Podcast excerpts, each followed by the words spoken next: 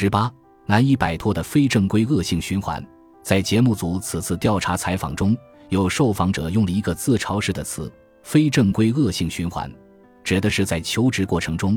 不幸没能成为企业的正式员工，不得已只能以一种非正规就业的形式入职，即使想摆脱这种状况也没有办法。于是，这种非正规的形式便断断续续的一直伴随他们的职业生涯。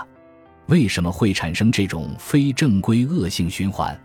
原因之一，非正规雇佣的劳动者，其工作内容大多受到限制，大多从事相对单纯的事务性工作，因而，在劳动力市场一般不被认可为具有专业性技能的劳动者。此外，还有一个事实是，非正规雇佣劳动者与企业的劳动合同往往期限较短，也不利于其积累经验和提升专业技能。从企业方面来说，企业内部的技能培训、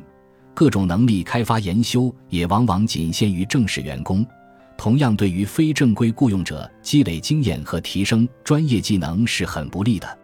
随着年龄增长，非正规雇佣者与企业正式员工之间的鸿沟越来越深。集中部用应届毕业新生，通过企业内部的各种培训和研修。以及让他们在各个不同岗位上熟悉掌握不同的知识和技能，积累多种复杂的经验，将一个个初出茅庐的新人培育成企业所需的人才。日本的企业都是按照这样的模式来做的。